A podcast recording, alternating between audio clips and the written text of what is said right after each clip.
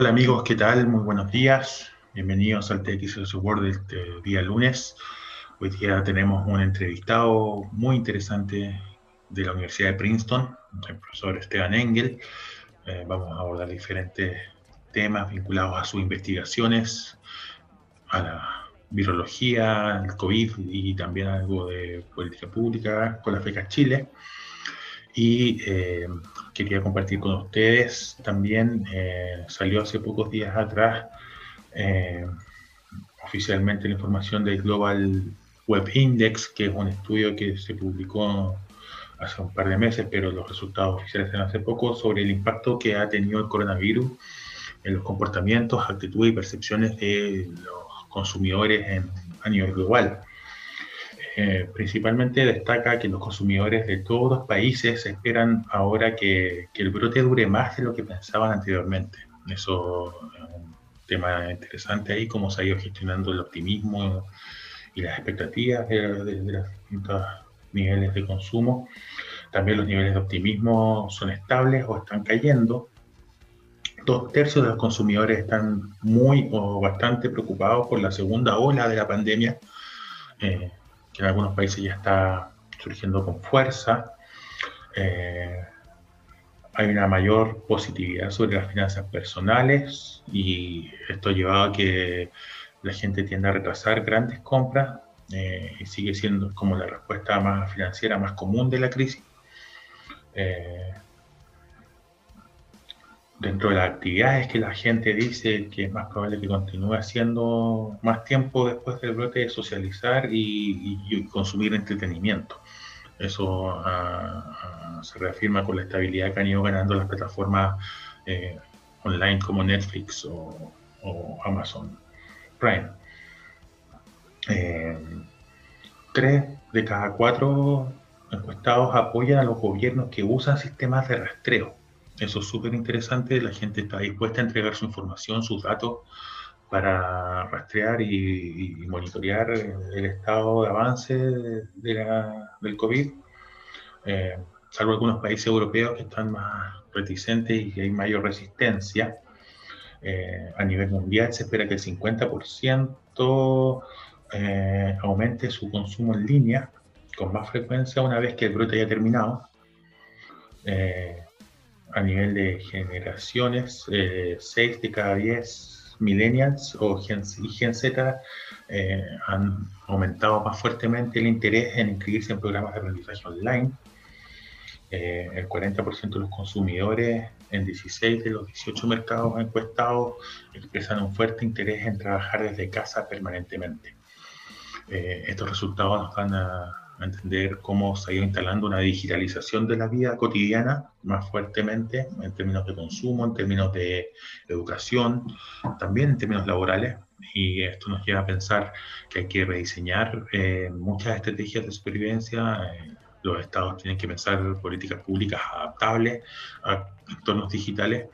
Y vamos a ver cómo va avanzando eso, sobre todo en temas de protección de información eh, confiable para respeto de la privacidad de las personas e incluso también de sus conductas de consumo.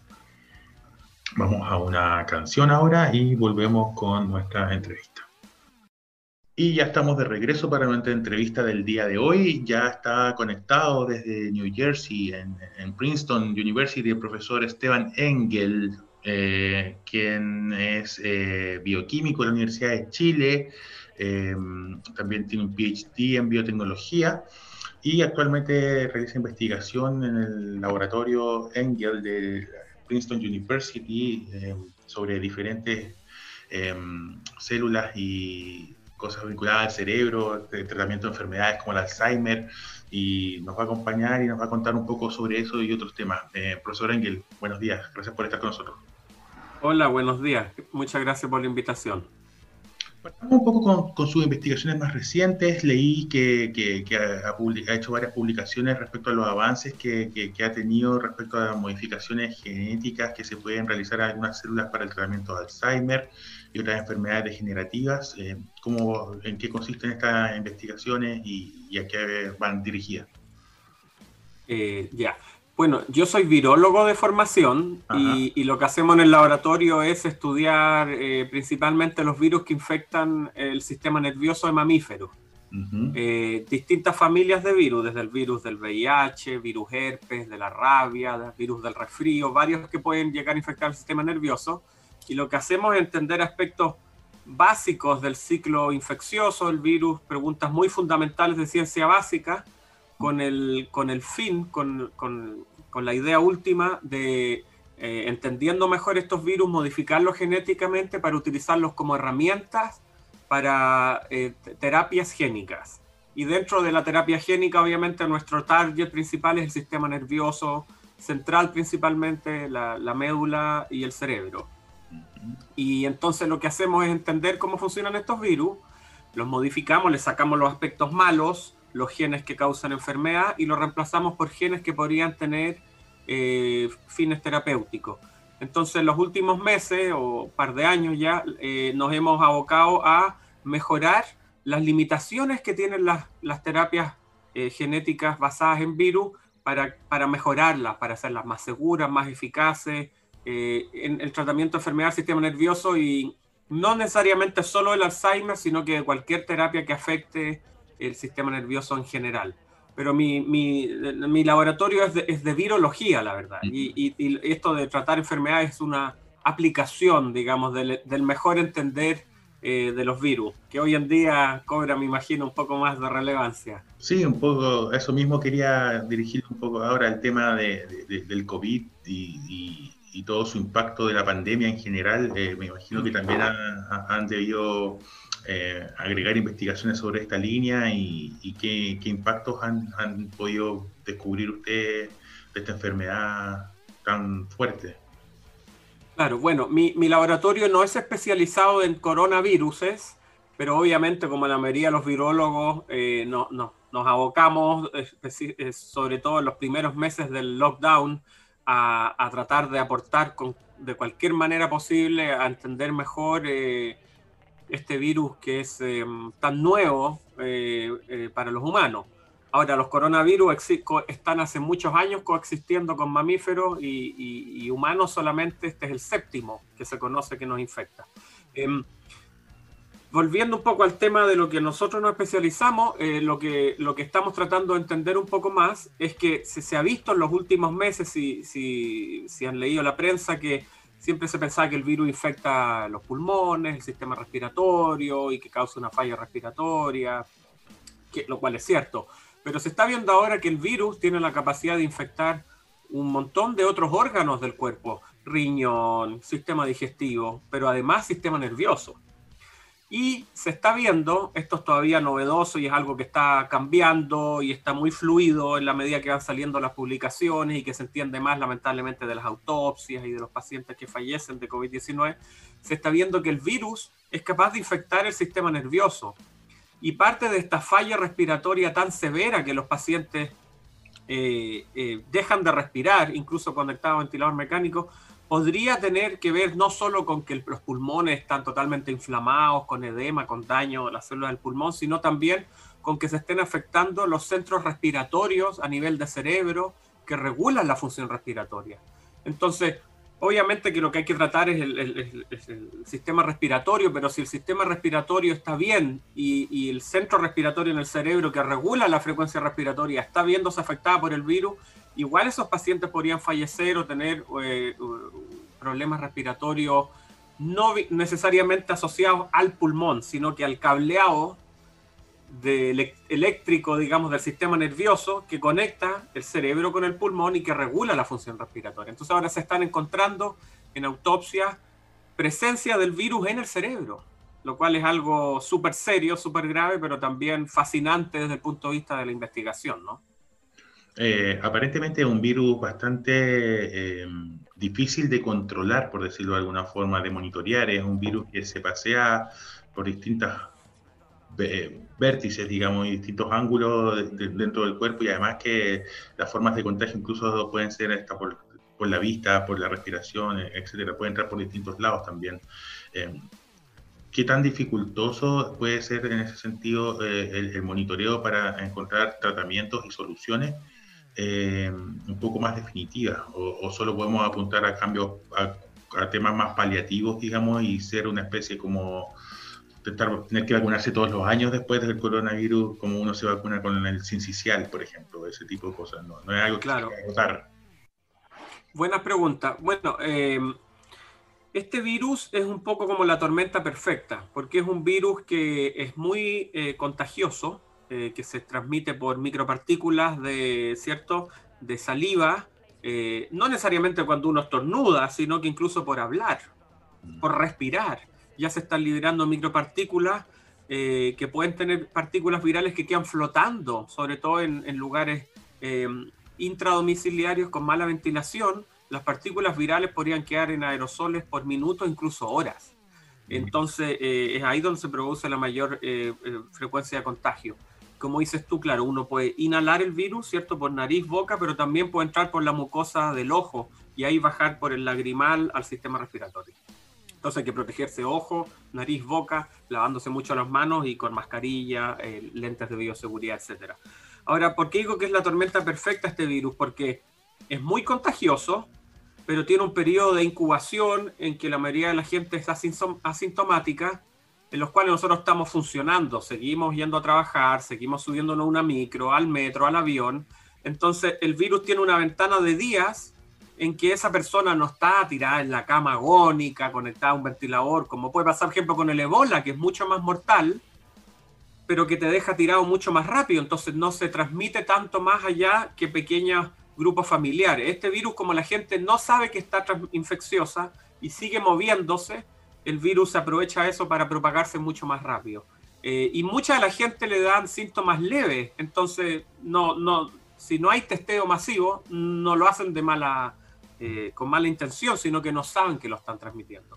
Ahora, eh, creo que esto, hablando como científico, como académico, espero enfatice que eh, la investigación, el presupuesto y el financiamiento para hacer investigación de enfermedad infecciosa, epidemiología, prevención de pandemia, estar más preparado, es algo que tiene que ser eh, mirado eh, en forma transversal de largo plazo, sin color político, sin qué partido está en el gobierno, qué presidente. Esto es algo que hay que dejar, digamos, una parte del presupuesto siempre para eh, estar preparados para detección de virus, para tratar el virus, em, eh, cómo reaccionar a tiempo. Y, un ejemplo, lo que tú decías de las vacunas, en Chile no existe manufactura de vacuna, por ejemplo. Y se entiende claramente que eso se hizo con un fin económico, hay países como India, como Brasil, eh, que tiene una capacidad de manufactura de vacunas mucho más grande, no se podía competir económicamente, pero situaciones de pandemia en que los países se pueden volver proteccionistas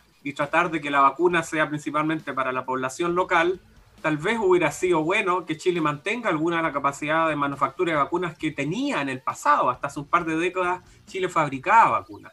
Entonces creo que esto va, espero, a enfatizar un poco que cada país acá tiene que tener instrumentos de prevención y reacción propio y, que la investigación se tiene que financiar no solo en época de pandemia y por un par de años más después que esto acabe, sino que siempre, porque la única forma de saber cuál es el próximo virus, bacteria hongo que nos va a infectar es estudiarlos antes de que se transformen en pandemia, para estar preparados.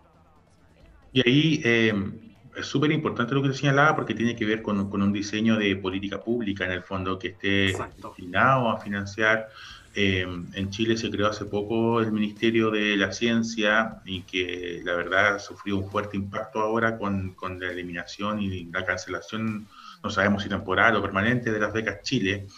Eh, y eso también impacta colateralmente en el desarrollo de investigaciones como la que usted está diciendo que son relevantes. Eh, y más allá de los colores políticos, como usted bien decía, tiene que ver con una propuesta de país y con el país que queremos tener. En ese sentido, la ciencia hoy día en Chile, en el estado em, que ha estado de respuesta a la pandemia, ¿usted ve que se pueden desarrollar igual investigaciones en Chile eh, potentes en ese sentido? Sin duda, em, los investigadores que hay en Chile son de primer nivel, eh, la preparación es altísima, eh, tal vez el número de investigadores, el número de doctores por millón de habitantes no es tan alto como otros países de la OCDE, pero eh, la gente está tremendamente preparada, la formación de pregrado y posgrado es de muy buen nivel y sin duda que he leído con frustración cómo el financiamiento para la investigación se ha ido comprimiendo y, quiero poner esto en un poco de contexto histórico. Obviamente se entiende que eh, en medio de una pandemia y todo este estallido social en que las finanzas de las arcas fiscales están disminuidas, se entiende que hay que acortar eh, por varias partes presupuesto. Eh, pero lo que quiero poner en contexto es que el, el, el porcentaje del Producto Interno Bruto que se dedica a investigación y desarrollo ha estado prácticamente paralizado o ha sido plano por décadas. Incluso cuando Chile tenía un superávit fiscal gigante de la minería, del royalty, hace, no sé, 10 años atrás, igual el monto que se metía de Producto Interno Bruto Investigación y Desarrollo estaba siempre alrededor del 0,35, 0,38%. Eso nunca dio un salto al 1 o 2% como otros países de la OCDE. Obviamente ahora está, entre comillas, la excusa para no hacerlo, pero me parece ahí que se produce una contradicción, porque estamos en la mitad de una pandemia que nos podría haber pillado mejor preparados, y eso viene de la mano de financiamiento en investigación. Entonces, tal vez creo que no habría que partir por cortar aún más y estrangular aún más los fondos de investigación, y por qué mejor no hacerlo por otras, en, otros ministerios, pienso yo. Y, y, para terminar tu pregunta, esto de las becas Chile, creo que era un instrumento, un instrumento extremadamente exitoso y muy bueno porque le permitía a Chile enviar gente a, formarse, a especializarse, tal vez en áreas que en Chile no estaban tan eh, desarrolladas, que después entonces esta gente altamente calificada y entrenada afuera vuelve a Chile a devolver o a, hacer una entrega recíproca de ese conocimiento para partir nuevas líneas de investigación en Chile. Eran, eran verdaderas antenas tecnológicas que Chile estaba poniendo afuera que después volvían al país. Y me parece que cortarlo no es una buena señal, tal vez se podría haber disminuido el número de becas, pero cortar esto de raíz me parece serio, grave, y espero, como dice usted, que sea algo momentáneo y no definitivo. Ahí también quería llevarlo a otra pregunta con respecto a los cambios culturales y, de gestión que se deben tener eh, en las investigaciones. Eh, Chile está a puertas de, tener un plebiscito para cambiar su constitución y dentro de las eh, demandas y cambios que hay desde el ámbito científico se está hablando mucho, particularmente en Chile, de los neuroderechos, algo que el profesor Rafael Yuste en, Colombia ha promovido bastante y en Chile eh, la Comisión del Futuro del Congreso chileno, encabezado por el senador Girardi y, también con apoyo de abogados como Silo Colombara, han, promovido mucho la, importancia de respetar los neuroderechos, eh, que tiene que ver con el derecho a la privacidad neurológica, con el derecho a los recuerdos, a, a borrarlos o no borrarlos, lo que pasa con las investigaciones. Eh, ¿Cuál es su posición respecto a eso? ¿Qué le parece eh, esa idea y, si su promoción puede ser importante para el desarrollo de investigaciones? Y muy buena pregunta. Creo que es extremadamente importante empezar a discutir y legislar sobre este tema. Justamente los virus que nosotros investigamos y desarrollamos en mi laboratorio se, se utilizan para intervenir, para modificar eh, el sistema nervioso entonces, son unas de las herramientas o de las neurotecnologías que se ocupan para intervenir el sistema nervioso. Y tal como se hizo cuando se descifró el proyecto Genoma Humano, o tal como se ha hecho eh, con otros eh, cambios disruptivos eh, a lo largo de la humanidad, creo que es algo como la ingeniería genética, etcétera, los alimentos transgénicos, por dar algunos ejemplos, creo que sin duda esto es algo que hay que legislar y hay que, por ejemplo, ahora me imagino que ha estado muy en boga lo de Elon Musk con Neuralink, que se pone este microimplante que permite eh, leer, eh, extraer registros nerviosos, pero también manipular ciertas conductas, por ejemplo. Obviamente con fines terapéuticos, pero también se puede llevar a un fin un poco más oscuro. Entonces esto creo que es muy importante empezar esta discusión. Ojalá llegue incluso a, no solo al gobierno de Chile, sino que a la ONU y se legisle y se proteja eh, la identidad, la protección del sistema nervioso y que esto en el día de mañana no se puede usar con fines más maquiavélicos como excluir a alguien de un trabajo o, su plan de salud o, forzarlo a, que se haga alguna modificación del sistema nervioso eh, para una promoción en el trabajo, no sé, estoy dando ejemplos un poco tal vez futuristas, pero claramente esto es algo que hay que legislar y proteger porque eh, las neurotecnologías están avanzando muy rápido. Esto, esto ya no es el futuro, esto ya es el presente, son cosas que se están haciendo estas intervenciones. Lo mismo en la terapia génica para enfermedad del sistema nervioso, son virus que se inyectan en un paciente y que tratan una enfermedad del sistema nervioso. Esto podría utilizarse, si no se legisla bien, eh, para hacer otro tipo de modificaciones éticamente reprochable. ¿Y la, generación de protocolos eh, en este sentido está eh, actualizada o, cada laboratorio tiene sus propios protocolos? ¿No hay como un acuerdo en el mundo científico respecto a, estas eh, acciones? Bueno, yo te puedo hablar solo de mi experiencia. El laboratorio mío trabaja solamente con animales de laboratorio, no con humanos. Y ahí te puedo decir que acá en Estados Unidos es extremadamente riguroso y está súper eh, eh, eh, protegido y fiscalizado lo que uno hace con animales. Si hacer una cirugía, si hacer un experimento, uno tiene que explicar por qué necesita tal animal, por qué tanta cantidad, de animal. Si el procedimiento quirúrgico, por ejemplo, va a generar dolor en el animal, hay que hacer tratamiento analgésico, antiinflamatorio, de recuperación.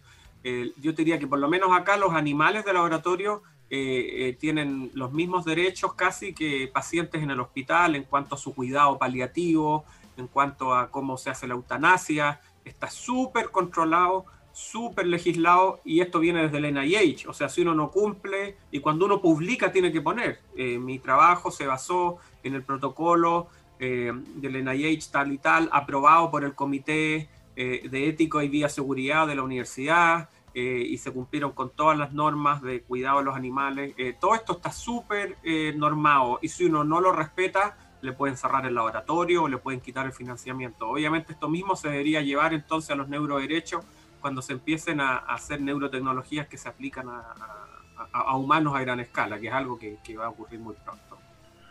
Lo, mismo, volvemos siempre al tema, ¿no? El, rol del Estado en las políticas públicas, la importancia de promover ciencia responsable, ciencia con ética y, bien financiada.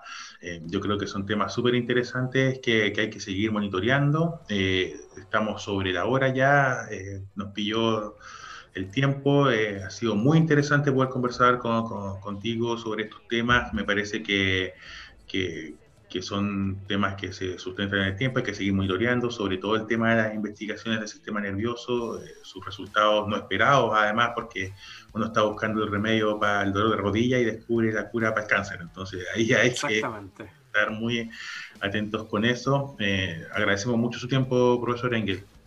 Encantado, mucho gusto. Ese ha sido TXS Word del día de hoy. Nos vemos el próximo lunes.